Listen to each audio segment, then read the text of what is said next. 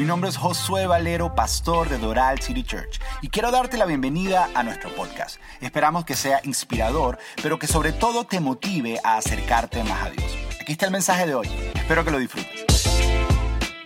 ¿Cómo están todos? No, de verdad, de verdad, ¿cómo están todos? Solo un par de aclaraciones antes de presentarme. Eh, eh, yo sí enseñé al grupo de jóvenes a Donaldo, pero no soy tan viejo, no, no crean que, que, soy, que soy tan viejo. Eh, si tú una vez con nosotros, te damos la bienvenida, gracias por estar aquí, gracias por acompañarnos. Mi nombre es Josué Valero, soy venezolano, algún venezolano por ahí. Hay algunos que son venezolanos y niegan la patria. Uno pregunta eso, no hacen eso, niegan la patria. ¿Algún venezolano por ahí? Ah, ahora sí, ahora sí, sí. Hay, hay unos que están demasiado orgullosos de la patria. Eh, eh, casado con una hermosa y bella barranquillera colombiana, colombianos, por ahí. Sí, manténganlo ahí, manténganlo ahí. Ok, ella, ella, ella decidió mejorar la raza. Ok. Eh, si es tu primera vez con nosotros, gracias por estar aquí. Nuestra visión es bien fácil y sencilla, ayudar a las personas a acercarse a Dios a través de una relación personal con Jesús. Y antes de entrar al tema de hoy, solamente quiero, quiero mencionarte dos cosas, dos anuncios rapidito que quiero hacer. Número uno, es que eh, están abiertas las registraciones para algo que llamamos Alfa. Esto es algo que me tiene muy emocionado. Si tú estás explorando esta idea de la fe, quieres conocer un poco más acerca de Dios, quieres hablar acerca de Dios, la vida, cómo conecta. Ahorita ah, en la entrada estaba hablando con una persona que me dice, me encantaría, me encantaría tomarme un café contigo y conversar algunas cosas acerca de Dios. Y yo soy siempre de tomarme café, sobre todo si, si, si me lo invitas tú y vamos a Starbucks y nos lo tomamos, siempre, siempre soy para eso, pero, pero no puedo estar saliendo con todo el mundo. Entonces hemos diseñado este espacio que se llama Alfa, donde conversamos y hablamos acerca de Dios y acerca de la fe. Son conversaciones, eh, no te lo puedes perder. Es algo que a mí me tiene muy emocionado. Yo, yo voy a estar durante el periodo del primer Alfa, eh, no te lo puedes perder. Y dejarte saber que... Eh, empezamos dentro de poco, creo que en dos semanas comenzamos, y las eh, registraciones son limitadas, quedan pocos espacios. A la salida ve y regístrate. Eso como número uno y como número dos, dejarte saber que la próxima semana tenemos presentación de niños. Eh, si tú quieres presentar a tu hijo delante de Dios, esto es algo que estamos haciendo eh, de una manera diferente este año. Antes las personas se nos acercaban y, y nos decían, ay, quiero presentar a mi hijo y lo presentábamos y entonces ustedes veían que presentábamos, entonces la otra semana venía otro y decía, ay, yo también quiero presentar el mío y entonces nos tocaba hacerlo otra semana y después tres semanas después venía alguien y decía, ay, yo quiero presentar, entonces dijimos, bueno, vamos a sistematizar un poco esto, eh, vamos a ponerlo todos juntos y en varios momentos del año vamos a hacer eso. Porque nosotros presentamos los niños, nosotros creemos que el bautizo es algo que tú haces cuando eres adulto y estás consciente, así lo hizo Jesús a los 30 años de edad, pero Jesús fue presentado. Y, nosotros creemos en eso, en, en, que eres presentado delante de una comunidad de fe y estás diciendo, yo me comprometo delante de Dios a que voy a educar a mi hijo eh, dentro de los caminos de Dios. Entonces, si tú quieres eh, presentar a tu hijo y quieres más información, a la salida también vas al centro de información y ahí te registras. Se acabaron los anuncios. Ahora vamos a entrar al tema de hoy. Nosotros aquí en, en Doral City Church enseñamos por series y estamos en la tercera parte de una serie que nos tomamos un riesgo muy grande en ponerle este nombre con la cantidad de venezolanos que hay acá. El nombre de la serie es Maduro. Di Maduro. Viste que es difícil decirlo sin algo por dentro. Tú lo dices y hay como que ah, ah, algo que no debiera sentir en la iglesia. Tú dices, esto no debo sentir en la iglesia. O sea, es algo. Es más, mira el que tiene al lado y dile, sé maduro. ¿Viste que es difícil? Es como difícil decirle a la persona eso. Como, no, no, no, yo no puedo. Va contra tus principios. Pero no te preocupes que no vamos a hablar de Nicolás. Ok, no vamos a hablar de Nicolás. Hemos estado hablando en esta serie, hemos estado hablando acerca de ti, acerca de mí, acerca de cómo podemos hacer para crecer y madurar espiritualmente, para avanzar, para alcanzar eso que Dios tiene para nosotros, porque Él ha prometido una vida abundante y nosotros creemos que esa vida llega cuando entendemos realmente lo que es la madurez. La primera semana en esta serie eh, hablamos acerca de la arena, la leche y no mates la rata. No sé cuántos recuerdan esa enseñanza. Eso fue lo que hablamos el primer día y el resumen de la enseñanza fue el siguiente. El resumen fue que madurar es ser como Jesús. Lo puedes resumir en eso, madurar es ser como Jesús. Que Jesús se ve en ti. ¿Qué significa eso? Que la paz, el amor, la paciencia, el dominio propio que había en Jesús, que eso esté presente en tu vida. Eso es madurar. A los primeros cristianos, ellos no se denominaron cristianos, sino a ellos las otras personas los veían y decían, wow, ellos son como Jesús el que vimos. Ellos deben ser cristianos y por eso los llamaron cristianos. La pregunta es si ven a Jesús en ti. Eso es lo que llamamos madurez. La semana pasada fue un tema un poco abstracto y un poco, y un poco extraño, aunque creo que aterrizó muy bien. Y el tema era acerca de esponjas el mango y los picos, todos se acuerdan, y básicamente se enfocaba en esto, en que necesitamos rendir nuestra alma. Es necesario rendir nuestra alma. Nosotros crecemos y de alguna manera espiritualmente no hay conexión con Dios y nuestra alma toma la función del espíritu. Luego cuando aceptamos a Jesús, el espíritu entra a vida, pero seguimos dirigiendo nuestra vida desde el alma e incluso hacemos actividades espirituales desde el alma y, estamos, y pensamos que estamos creciendo espiritualmente y no lo estamos haciendo. Estamos desarrollando el músculo equivocado. Estamos desarrollando el alma y no estamos desarrollando el espíritu. Ahora, y antes de decirte el tema que vamos a hablar hoy, la próxima semana, no te lo puedes perder, es el cierre de la serie y vamos a hablar acerca de la relación entre el sufrimiento y el crecimiento. La relación entre el sufrimiento y el crecimiento. ¿Cómo para crecer necesitas estirarte? La pregunta es cómo me estiro sin quebrarme. Vamos a hablar acerca de eso. A veces, cómo Dios a veces nos permite vivir ciertas cosas para madurarnos, para hacernos crecer, así como tú le das a los plátanos, no mentira, no. Pero, pero la idea es que hay una relación entre el sufrimiento y el crecimiento. Pero, pero el día de hoy dijimos que íbamos a hablar acerca de disciplinas espirituales. Y por cuestión de tiempo, no nos da tiempo a hablar todas las disciplinas espirituales que hay. Hay muchísimas que te ayudan a crecer espiritualmente, pero nos vamos a enfocar en una. Para mí esta es la más importante. Para mí, si tú agarras esta idea de hoy, cualquier otra disciplina espiritual que tú practiques, leer la Biblia, orar, adorar, venir a la iglesia, cualquiera que tú practiques, va a estar en el lugar correcto, va a estar enfocada correctamente, porque entiendes esta primera, que para mí es la más importante. ¿Y cuál es? Estoy hablando de ese común denominador que hay en todos nosotros. Ha trascendido épocas, trasciende generaciones, trasciende idiomas.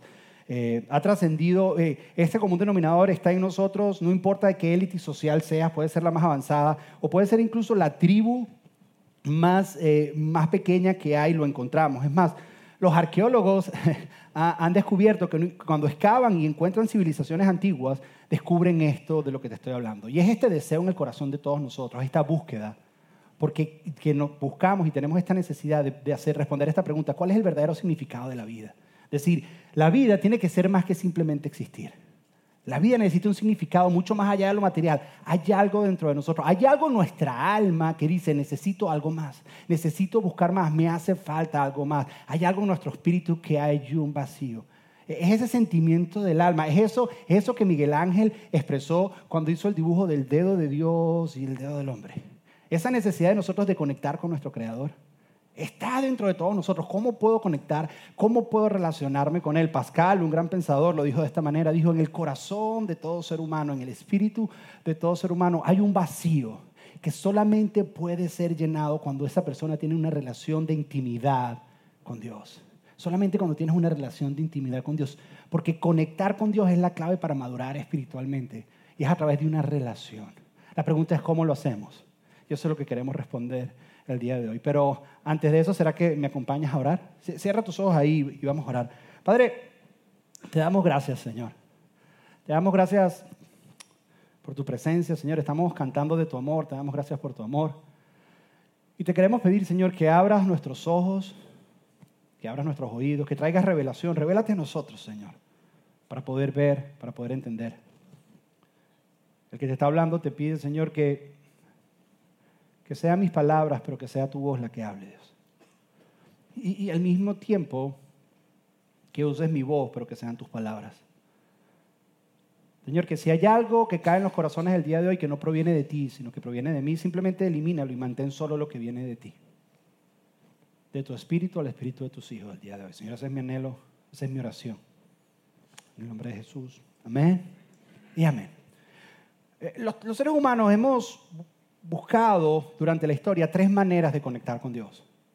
Hay un anhelo en nosotros, hay un vacío de conectar con Dios y siempre a través de la historia lo hemos hecho de tres maneras. Siempre hemos recorrido estos tres caminos, tres formas en que hemos querido conectar con Dios. La pregunta es si funcionan o no. Y la, la primera forma que hemos visto es a través de reglas seres humanos nos hemos querido poner reglas para tratar de alcanzar a Dios. Y decimos, si hago esto y hago esto, o dejo de hacer esto, o dejo de hacer esto, seguramente me voy a ganar el favor de Dios y de esa manera conecto con Dios. Y, dependiendo de tu trasfondo y qué, y qué tan supersticioso seas, también dice, porque no sé si sabes que hay cristianos supersticiosos, hay muchísimos.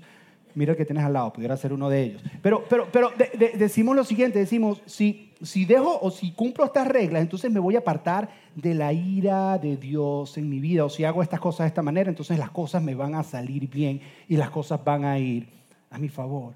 Pero con el tiempo tú empiezas a practicar estas reglas y estas reglas se empiezan a convertir en patrones en tu vida y pasan de ser reglas a rituales. Es la segunda manera en que nosotros queremos conectar con Dios y hacemos rituales. Ya, ya, esta regla que tenías ahora se convierte en una oración a la misma hora, el mismo día, mirando hacia el mismo lugar y se convierten en rituales en tu vida. Dependiendo de tu trasfondo, una vez más que te criaste, es prender ciertas velas en ciertos momentos del año, en ciertos lugares, cantar ciertas canciones, hacer ciertas oraciones, hacer ciertos rezos, porque de alguna manera yo necesito conectar con Dios. Porque hay un vacío dentro de ti que quiere conectar con Dios hiciste reglas, las reglas se empezaron a convertir en rituales, pero te das cuenta que a pesar de que haces eso, hay un vacío dentro de ti y esos rituales no conectan. Y con el tiempo esos rituales se convierten en religión. Con el tiempo se van convirtiendo en una religión, en algo externo. Y cuando hablo de religión, no me refiero a normas y reglas. Cuando hablo de religión, me refiero a sistemas de creencias, a maneras de pensar, a tratar de definir a Dios. A ver, te, lo pongo de esta manera. Eh, hemos inventado algo y, siempre ha existido que se llama la teología. Ahora, yo no estoy en contra de la teología, es más, puedes preguntarle a mi esposa, yo soy un junkie de teología, me encanta leer libros de teología, me gusta. Pero el problema es que confundimos teología con conocer a Dios y tener intimidad con Dios y son dos cosas diferentes. Hemos confundido saber de Dios con conocer a Dios y son dos cosas completamente diferentes. la palabra teología significa el estudio de Dios. Y cuando nos metemos en esto y confundimos saber de Dios con conocer a Dios, cometemos un error. Se nos está olvidando que Dios es una persona, que Dios no es una idea abstracta. La teología ve a Dios como algo que tú estudias, como una idea abstracta, algo que está ahí. Y se nos olvida que Él es una persona. Significa que Él quiere relacionarse significa que Él siente, significa que Él se entristece, significa que Él se alegra, significa que Él quiere que lo conozcas. Venimos a esto y confundimos, escúchame bien, saber con conocer. Otra manera de verlo es así, mi doctor sabe cosas de mí que mi esposa no sabe. Acerca de mi presión, él puede leer estudios y tiene información acerca de mí que tal vez mi esposa no sabe, pero él no me conoce como me conoce mi esposa. Muchas veces nosotros tenemos información acerca de Dios y sabemos muchas cosas acerca de Dios. La, pregunta, la pregunta es si conocemos a Dios. La pregunta es si conocemos a Dios. en, en esta vida de nuestras reglas, rituales y religión aparece Jesús. Y Él dice, yo he venido para que tengan vida eterna. Yo he venido para que tengan vida abundante. Y Él define vida eterna, define, perdón, vida eterna de esta manera. Él dice, y esta es la vida eterna, que te conozcan a ti y que conozcan a Jesús, el que tú enviaste. Fíjate que no dice, y esta es la vida eterna, que sepan de ti. Que tengan conceptos correctos acerca de ti, que sepan quién tú eres. No, no, que te conozcan a ti. Porque saber de Dios y conocer de Dios son dos cosas muy diferentes. Es interesante lo que Jesús dijo acerca de las reglas. Un día estaba hablando con los religiosos de la época y les dijo, ustedes tienen la mano, tienen los rituales o tienen las reglas de limpiar la parte de afuera del plato y del vaso y por dentro quedan sucios. La traducción de Jesús es, las reglas no te conectan con Dios. En otro momento estaba hablando con ellos y le dijo, sus tradiciones distorsionan lo que Dios dice. En otras palabras, tus rituales no te conectan con Dios. Entonces, ¿qué nos conecta con Dios? En otra ocasión, hablando con ellos, les dijo, la letra mata, el estar estudiando mata, pero el espíritu da vida. Es más, le dijo, ustedes escudriñan y estudian las escrituras buscando vida y no se dan cuenta que hablan de mí y no pueden escuchar al Padre mientras estudian. ¿Qué les está diciendo? Tus religiones y tus conceptos y tus ideas acerca de Dios.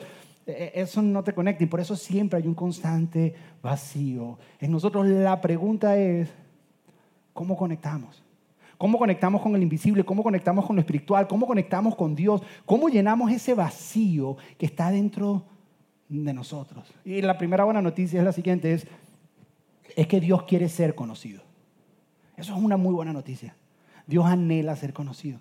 Él te diseñó para que lo conocieras y para darte a conocer. Y Él anhela, Él quiere ser conocido. Jeremías dice que si me buscas de todo corazón, me encontrarás. Si me buscas de todo, eso es una promesa. Esa es, esta promesa. La promesa es que si tú buscas a Dios, te lo encuentras. Así como cuando uno, la mamá le decía a uno, no me busca que me encuentra. Me estás buscando, me está Dios, Dios promete que si tú lo buscas, lo encuentras. Otra manera de decirlo es así. Dios no se esconde de ti, Dios se esconde para ti. Lo vuelvo a decir. Dios no se esconde de ti, Dios se esconde para ti. Como, como cuando yo jugaba con mis niños cuando era chiquitos al escondite. No sé cuántos lo jugaban al escondite. Y yo me escondía, pero yo no me escondía en el ático donde no me podían encontrar. Yo no sé si tú jugaste esto con tu niño chiquito. Yo me escondía y yo dejaba el zapato afuera. Y empezaba a hacer ruido. Cuando pasaban, empezaba a hacer, uh, uh", empezaba a hacer ruido para que me encontraran. Porque yo me escondía, escúchame bien, para ser encontrado. Porque cuando me buscaban, me encontraban. Y cuando me encontraban, la cara de felicidad de ellos decía, otra vez, otra vez, otra vez. Y yo me volvía a esconder y me escondía para ser encontrado. Dios se esconde para ti. Pero Él dice, si me buscas, me encuentras. Hay algo que tú tienes que hacer que Dios no va a hacer. Es buscarlo. Eso queda de tu lado, tú lo tienes que buscar. Ahora, esta idea de conocer y encontrar a Dios es un poco abstracta, es un poco difícil de entender y tal vez la, mejor manera es compararlo con nuestras relaciones interpersonales y me gustaría compararlo otra vez con, con la relación interpersonal más importante que yo tengo en esta vida, que es la relación con mi esposa.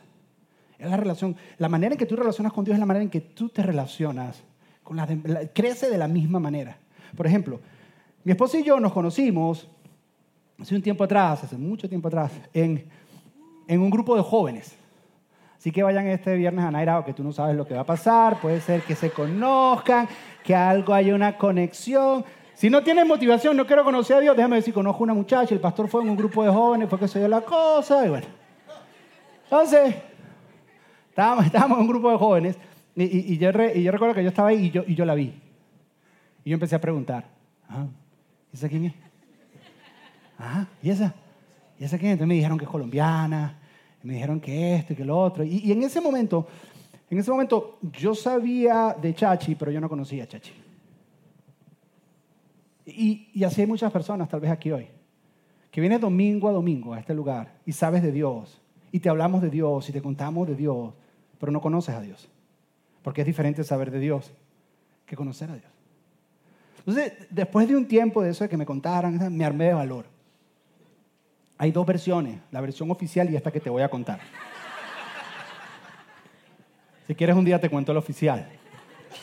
Pero, pero, pero eh, eh, me armé de valor y, y, le pedí su número telefónico. ella, ella había tenido un accidente, había, había chocado y entonces eh, se me acerca así como que nada, así. Yo me di cuenta que ella también estaba preguntando acerca de mí, eso es parte de la versión oficial. Y entonces ella se me acerca y me dice, tengo cita en la corte, ¿será que, será que oras por mí? Yo le digo, claro que sí dame tu número telefónico. A la que ella se quedó así como que, ¿qué? Y yo era líder de jóvenes en ese entonces, era parte de los líderes. Yo le dije, no, es para, para saber qué fue lo que Dios hizo, para llamarte y preguntarte si Dios hizo lo que... Vayan al grupo de jóvenes, es buenísimo. Entonces, yo, yo, le, yo, le, yo le pregunté, y me dio, me dio su número. Y entonces me dio fue el número de su beeper. ¿Se acuerdan? Ya se me salió la idea, el número del beeper, que no se mandaba los textos, mandaba los códigos eh, y ese tipo de cosas. Un, dos, tres, I love you, y todo ese tipo de cosas. Entonces, pero, pero en ese momento, Chachi y yo, todo el mundo, sí, es un poco de viejos todo. Los jóvenes están beeper, ¿qué beeper? ¿Qué? En ese entonces, Chachi y yo comenzamos a conocernos. Ella, y yo comenzamos a, a conocernos, pero empezamos empezamos a coquetear. Les está gustando la cosa a ustedes, ¿no? Ah, esto está interesantísimo. Empezamos ella empezamos a conocer, empezamos a coquetear. Y fíjate bien, a pesar de que nos estábamos conociendo, había secretos míos que yo no quería que ella supiera. Y a pesar de que nos estábamos conociendo, eh, estábamos, estábamos, estábamos coqueteando, pero, pero no era completamente exclusivo. y, y así hay algunas personas con Dios que vienen acá y ya llevas varios tiempos y estás coqueteando con Dios. Y andas ahí, pero que sí, pero que no. Y hay ciertos secretos que yo no quiero que tú sepas. Y no es tan exclusivo esto entre, entre nosotros. Y, y, ahí, y después de un tiempo, nos paramos frente a un altar y dijimos, sí, acepto. Y la relación comenzó a crecer. Y hoy en día, yo conozco muy bien a mi esposa.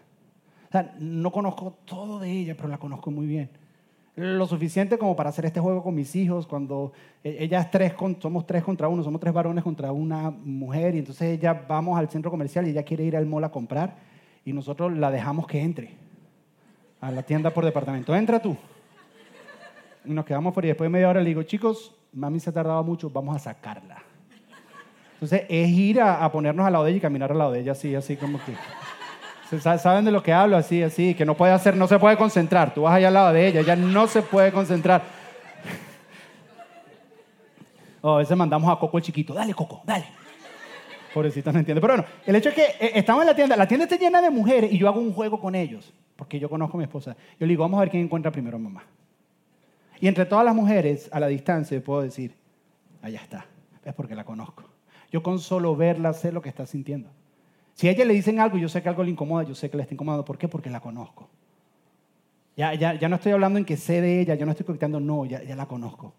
Yo sé lo que le trae felicidad, yo sé su color favorito, yo sé su comida favorita. Yo sé que en vez de ver películas le gusta ver documentales, aburridísimo, pero le gusta ver documentales. Yo la conozco. Yo sé cuando está pasándolo con ella y le digo, ¿qué te pasa? Y me dice, nada, y le digo, me estás mintiendo, yo sé que tienes algo. Y así es con Dios. Y, yo no sé dónde tú estás con Dios, yo no sé, yo no sé si tú estás en el que sabes de Dios, ya está viniendo, o has estado coqueteando con Dios, o, o tal vez estás en el proceso de conocer más a Dios. Ah, hay otra manera de verlo. Hay un salmo que dice que los que conocen mi nombre confían en mí. Hay una relación en que tan íntima está tu relación con Dios y el nombre de Dios en tu vida. Ah, otro ejemplo. Si yo voy al banco y estoy haciendo una transacción, la cajera del banco me dice, señor Valero, porque es una relación cliente y persona en el banco o cajero. Ahora, tal vez tú estás aquí y, me conoces y conoces a y te me acercas al final y me dices, Pastor Josué. Esa es tu relación conmigo, está basada en mi función. Eso es lo que conoces de mí y hasta ahí llega la intimidad. De las personas que están aquí hay algunos que tal vez pasan más allá de eso y me pueden llamar amigos y me dicen Josué. Dicen, tú eres Josué, tú para mí eres Josué y podemos sentarnos, podemos conversar y es Josué. Ahora, de esos amigos hay unos que conocen ciertos secretos míos. Como por ejemplo, ¿cuál es mi primer nombre? Mi primer nombre es Ay, hay muchos que conocen mi secreto. Son, muy pocos. Mi primer nombre es Jerjes y ya las burlas se acabaron y los chistes se acabaron. Mi primer nombre es Jerjes. Ahora, ahora, de todas las personas que están en esta iglesia, ¿viste? Está, está el, el, banquero que me dice Señor Josué, están los que me dicen Pastor Josué, están los que me dicen Josué. Hay unos que conocen secretos que me dicen, yo te, Jerjes y te echamos chistecitos de Jerjes y todo lo de Jerjes. Y, y hay ese tipo de intimidad. Ahora, de toda la iglesia hay dos personas que me pueden decir papá. Si ves el nivel, la pregunta es cómo llamas tú a Dios. ¿En dónde te encuentras en ese caminar con Dios?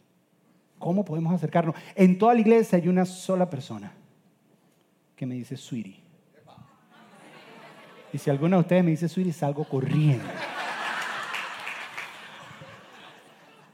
Pero hay una sola persona por el nivel de intimidad. Ahora, yo no sé dónde te encuentras tú. Yo no sé si tú estás sabiendo de Dios, estás coqueteando con Dios, o, ya estás en el proceso de conocer más a Dios, o tal vez estás en que, Señor Dios, o estás que lo llamas eh, eh, pastor, o está, yo no sé dónde lo encuentras, o que lo llamas papá, no sé dónde está. Suiria es como raro, dejámoslo en papá.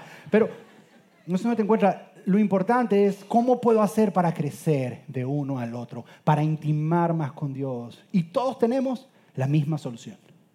Es la misma aplicación, independientemente de donde te encuentres, es la misma. Y es lo que quiero que veamos hoy. La Biblia, hay muchos ejemplos de cómo Dios quiere intimar con nosotros. Dios quiere que lo llamemos Padre. Dios quiere que, que eh, habla de la relación entre pastor y oveja, una relación muy cercana, entre discípulos y seguidores, entre, perdón, entre rabí y discípulos, es una relación muy cercana. Pero hay un lugar en la Biblia, pudiera haber agarrado mucho de eso, pero agarré uno bien extraño para hablarte acerca de esta relación de intimidad. Y está en el libro Apocalipsis. El libro Apocalipsis, si no has leído, es un libro como para películas de terror. Si nunca has leído la Biblia, no empieces por Apocalipsis, porque te vas a confundir todo. Y es un libro que escribió Juan, uno de los discípulos que caminó cerca con Jesús, y él lo escribió, y llega un momento donde Jesús, él tiene un encuentro con Jesús, y Jesús le da un mensaje para siete iglesias que había en ese. Y es un párrafo que le escribe a cada una. Y le escribe a una iglesia que se llama la iglesia de la Odisea. Ahora, esta es una iglesia, escúchame bien, que sabía de Dios, que creía en Dios, porque hay personas que creen en Dios pero no conocen a Dios.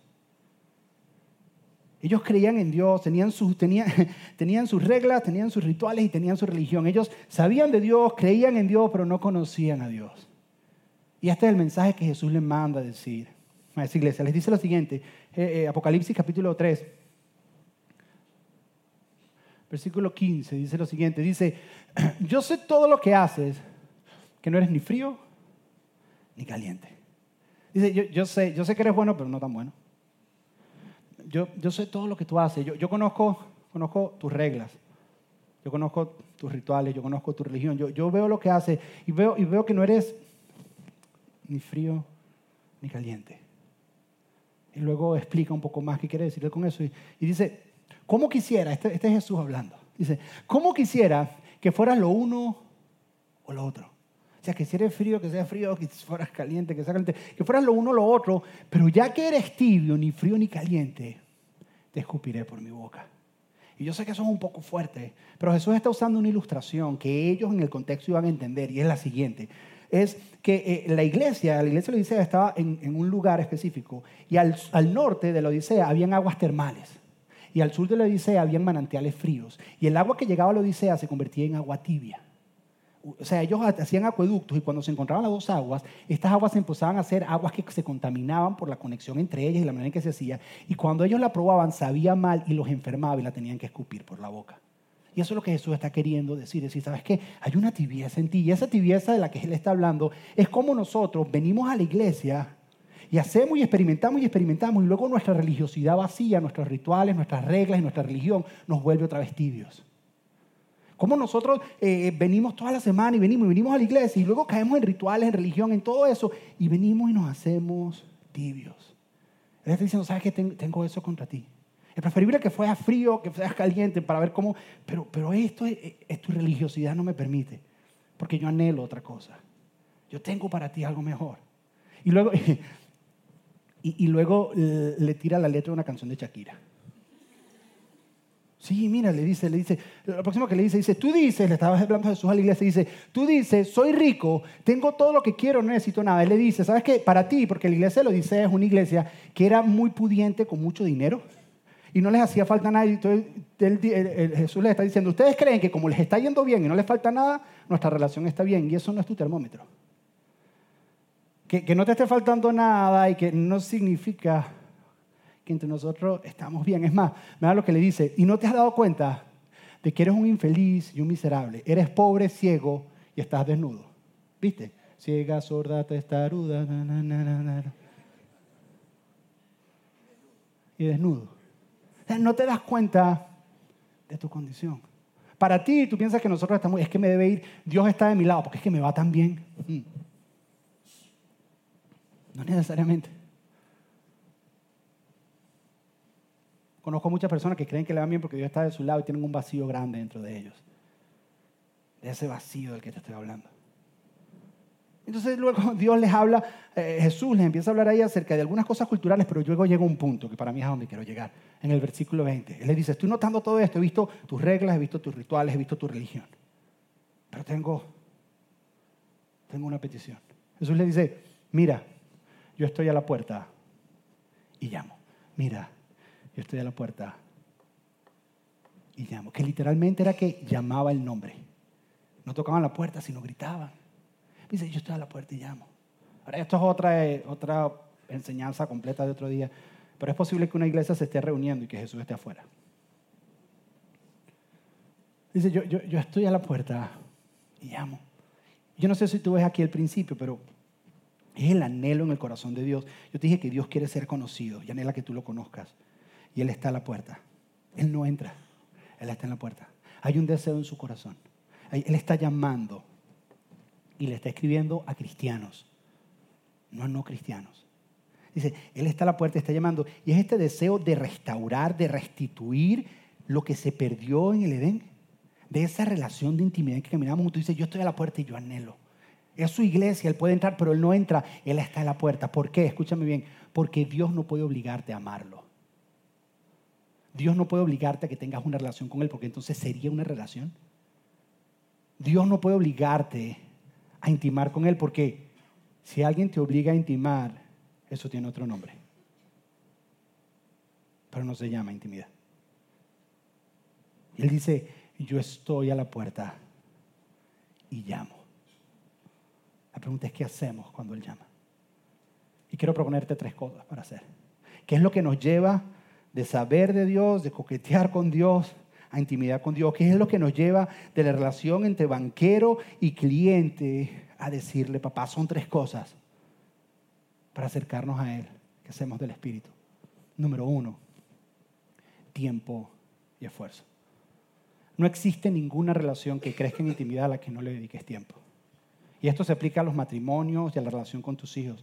Y se aplica a la relación con Dios. No existe, escúchame bien, relación que crezca en intimidad si no le dedicas tiempo. Es imposible. Es imposible que crezca. Mira, cuando mi esposo y yo empezamos a salir y empezamos a conocernos, nosotros no nos imaginamos que cinco años más tarde íbamos a estar en un altar diciendo, sí, te acepto. Pero para llegar de ahí a ese punto necesitamos dedicarle tiempo y esfuerzo. Y lo mismo con Dios. Ahora, nosotros cuando nos miramos frente al altar y dijimos, sí, te acepto, no nos imaginamos que 17 años más tarde íbamos a estar con dos hijos dirigiendo una iglesia como esta. Pero para llegar de allá hasta acá, ¿sabes qué se necesitó? Tiempo y esfuerzo. Tal vez tú no te imaginas dónde te va a llevar Dios en tu relación con Él, pero ¿sabes qué necesitas dedicar? Tiempo y esfuerzo. Y quiero decir una cosa más. Tal vez aquí hay personas que tú recuerdas cómo era ese tiempo con Dios. Tú dices, pero me siento estancado, me siento estancada. Yo recuerdo lo que era. Yo recuerdo lo que era esos momentos de intimidad y, y siento que algo se ha perdido. ¿Sabes qué es lo que se ha perdido? El tiempo y el esfuerzo. Algo que he descubierto después de 22 años con mi esposa, 17 de casados y 5 de novios.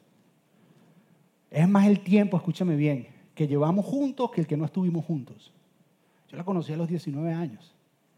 ¿Sabes qué es lo que pasa cuando tienes tanto tiempo conociéndote que llega un momento que te encuentras con el enemigo más grande del crecimiento en intimidad? Y es la familiaridad. Nos acostumbramos a estar.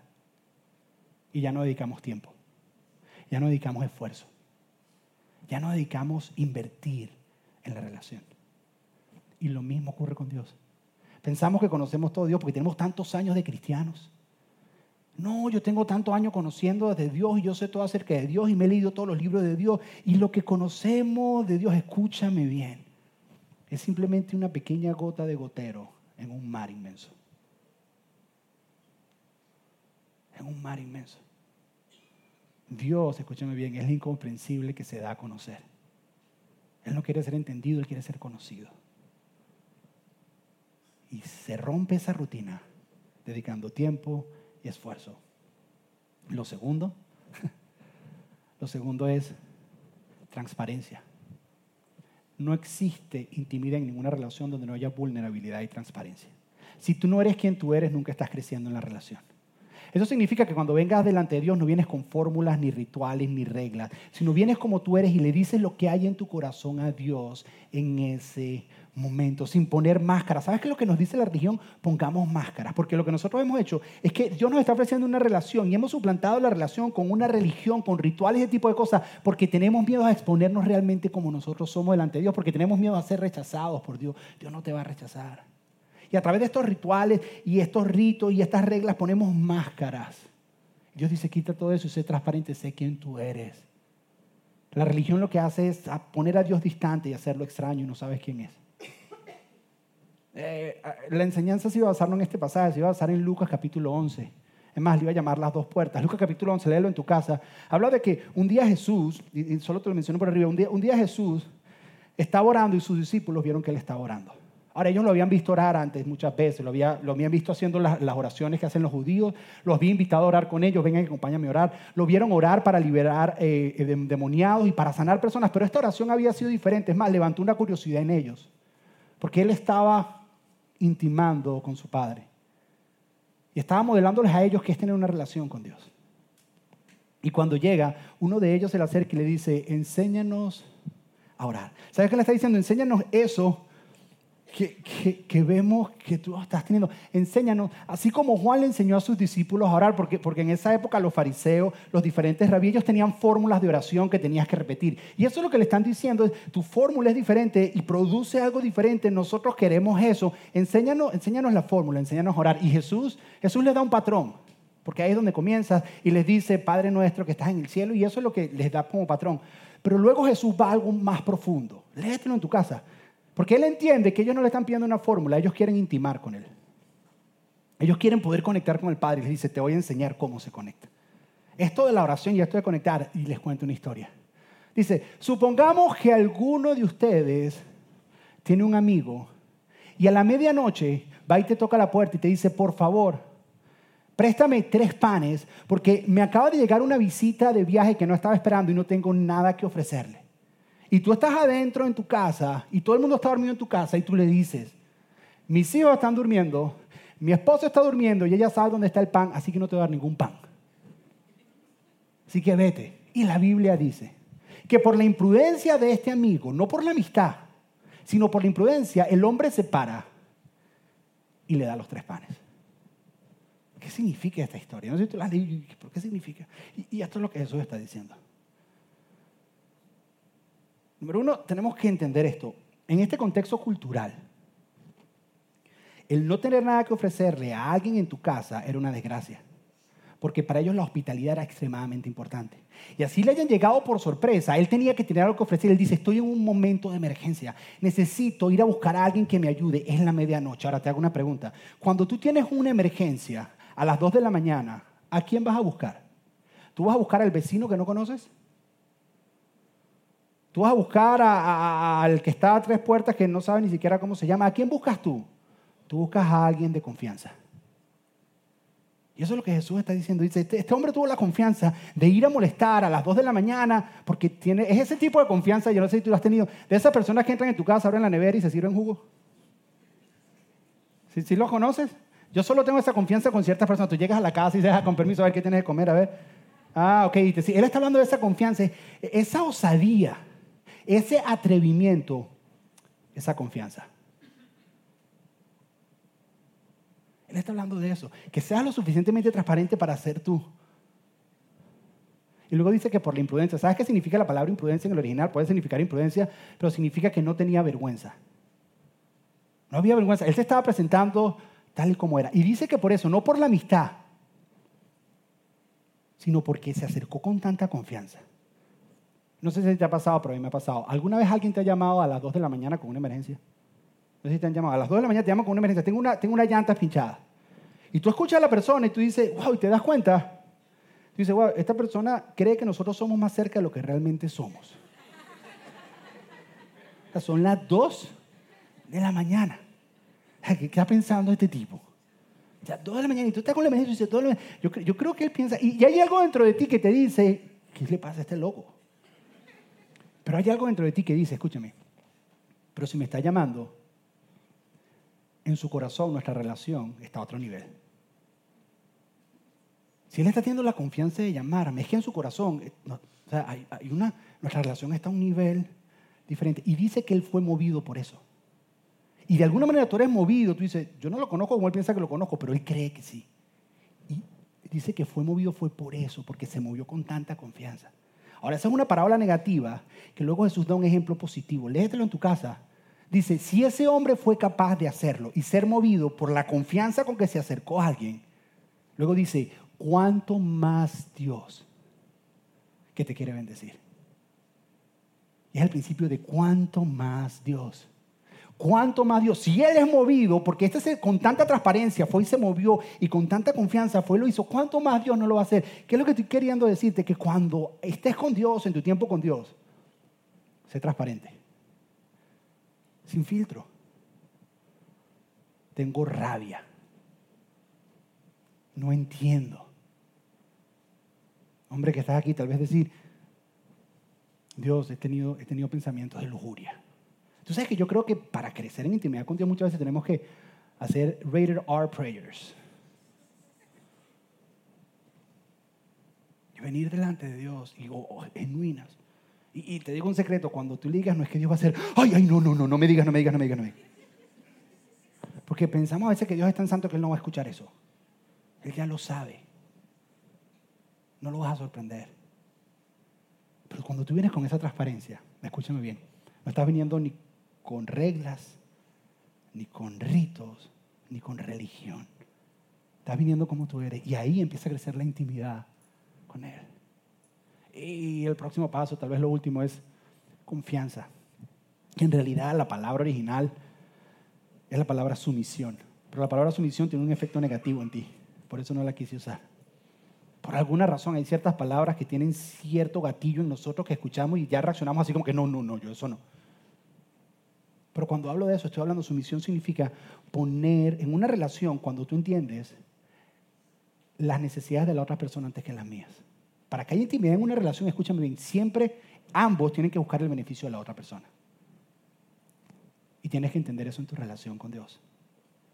La razón por la que, escúchame bien, por la que tú no tienes intimidad con Dios es que tú tienes miedo y tú no crees que Dios quiere lo mejor para ti.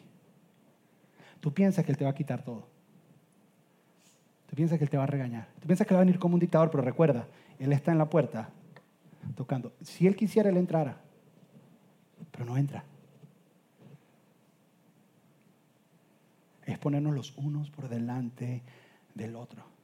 Para yo poder crecer en intimidad, en relación con mi esposa, yo tengo que entender que ella es la persona que más me ama en este planeta y que siempre quiere lo mejor para mí.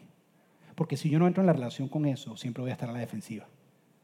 Igual es con Dios. Cuando tú te acerques, es entender que Él quiere lo mejor para ti. ¿Sabes cómo lo sabes?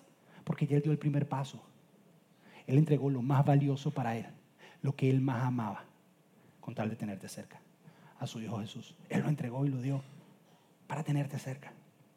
Él se incomodó lo más que se podía incomodar, porque tú eres así importante para Él. Y Él dio ese primer paso. La pregunta es, ¿a qué le tienes miedo?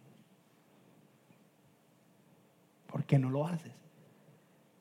¿Por qué no te acercas y eres transparente? Y es que pensamos que es que Dios es un dictador y que cuando lleguemos nos va a quitar todo. Es que nos va a quitar todo. Y tú no entiendes que lo que te está diciendo es, yo lo que quiero es intimar contigo. Yo lo que quiero es caminar contigo en la vida y contarte los sueños que yo tengo contigo. Yo quiero contarte y decirte lo que yo pienso de ti. Vamos a intimar. Y tú piensas que Él te va a quitar todo. Mira, yo puedo ir esta tarde y quitarle a mis hijos todas las cosas que ellos les gustan y no les tengo que pedir permiso. Yo puedo llegar esta tarde a la casa y decir, denme todo y no les tengo que pedir y ellos no pueden decir nada. ¿Tú crees que Dios para quitarte las cosas que a ti te gustan te tiene que pedir permiso? ¿Por qué no lo ha hecho? Porque eso no es lo que Él está buscando. Él está buscando intimar contigo. ¿Quieres saber cómo termina? Él dice, él dice esto, él dice, yo toco, yo estoy a la puerta y llamo. Y mira lo próximo que dice, dice, y si oyes mi voz y abres la puerta, voy a entrar y te voy a caer a piñazos. Te voy a pulverizarte. Porque eso es lo que pensamos nosotros, que Dios va a entrar y ¿Sabes cuánto tiempo me tienes esperando allá afuera? Eso es lo que nosotros pensamos, que Dios va a llegar y Él dice, no, ¿sabes qué? Yo entraré. Ahora te hago una pregunta y la voy a dejar ahí, a ver, trata de responderla. ¿Por qué Dios no entra?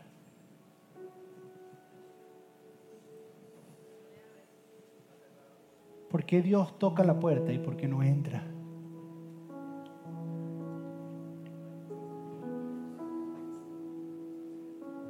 es su iglesia. Él sí le da la gana puede entrar. ¿Por qué no entra? ¿No te ha preguntado eso? ¿por, ¿por, qué él está afuera tocando y como esperando? ¿Verdad? ¿Por qué? Porque Dios quiere ser invitado.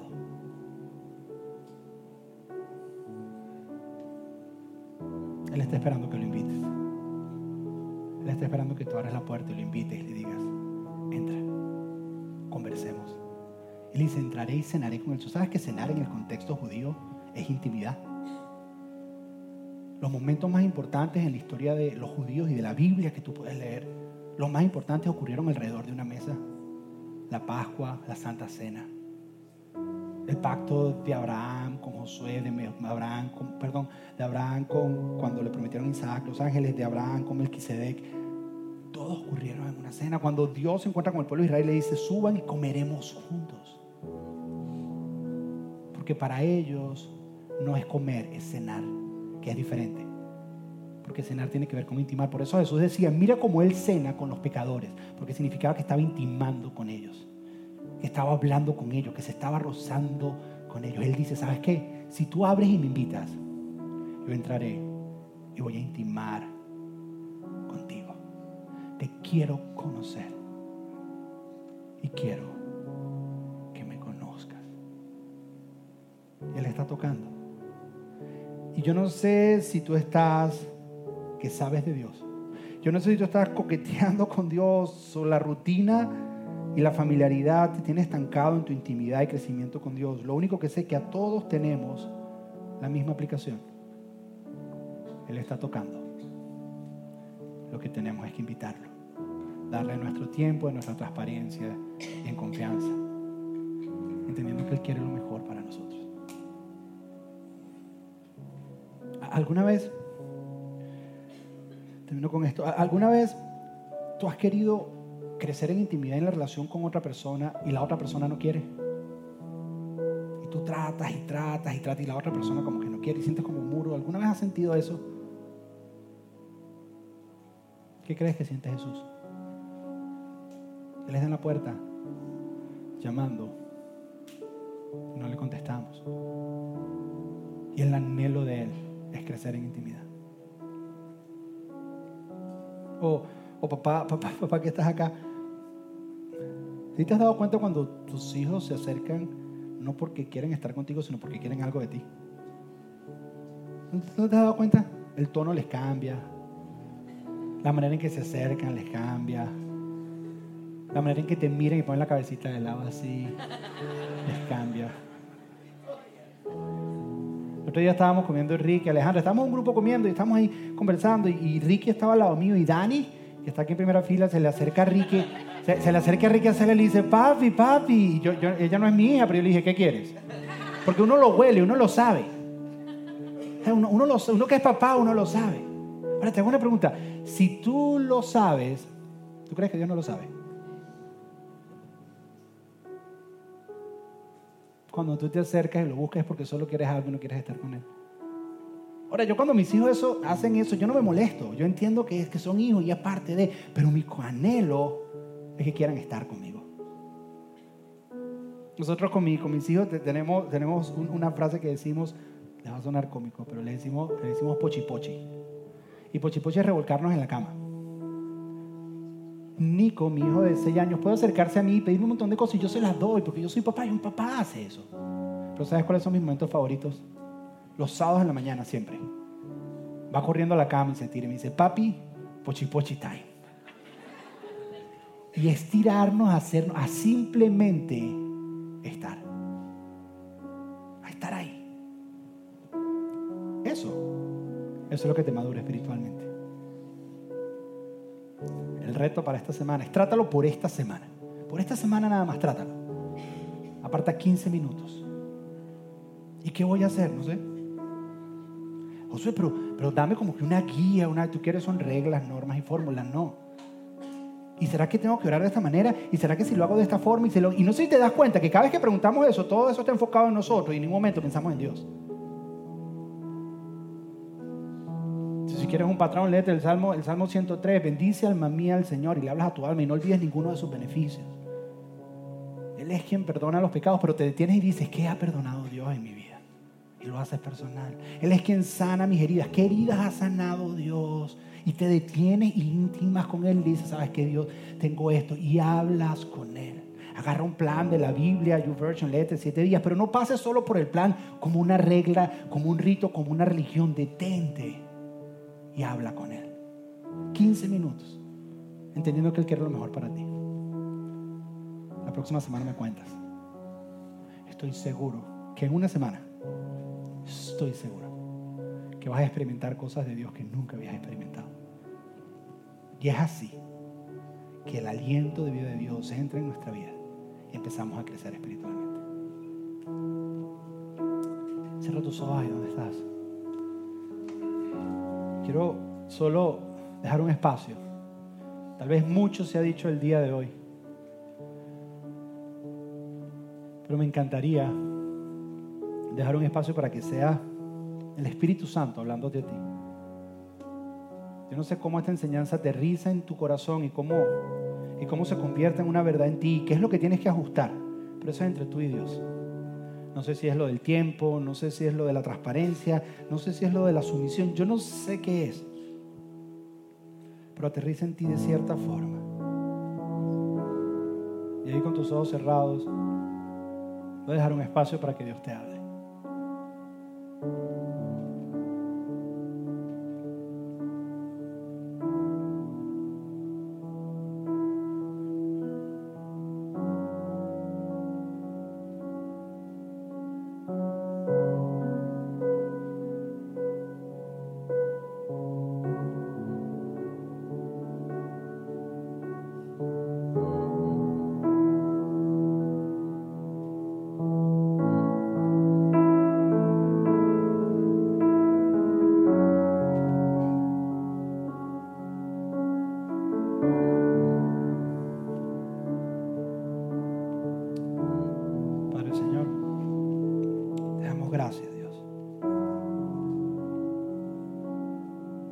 Queremos conocerte, Dios.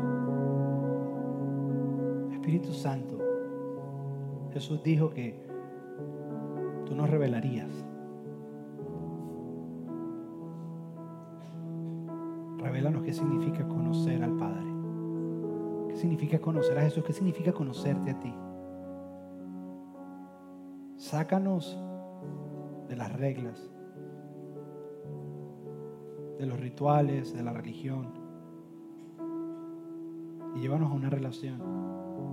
Llévanos de saber de ti a conocerte a ti. Llévanos de coquetear a conocer a ti, conocerte. Llévanos de, de, ti, de decirte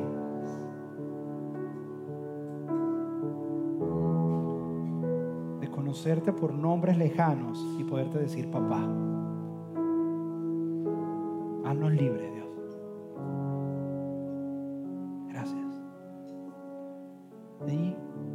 cerrados, colócate de pie. Me encantaría orar por ti. Ahí donde estás todo el mundo, con los ojos cerrados, colócate de pie. Padre Señor, yo aquí. Gracias por escuchar. Esperamos que este mensaje haya sido práctico y relevante para tu vida. Queremos animarte a que te suscribas en el podcast para que así te mantengas al día con nuestros mensajes más recientes. Si quieres más información acerca de Doral City Church, puedes ir a nuestra página web doralcitychurch.com. Una vez más, gracias y hasta la próxima.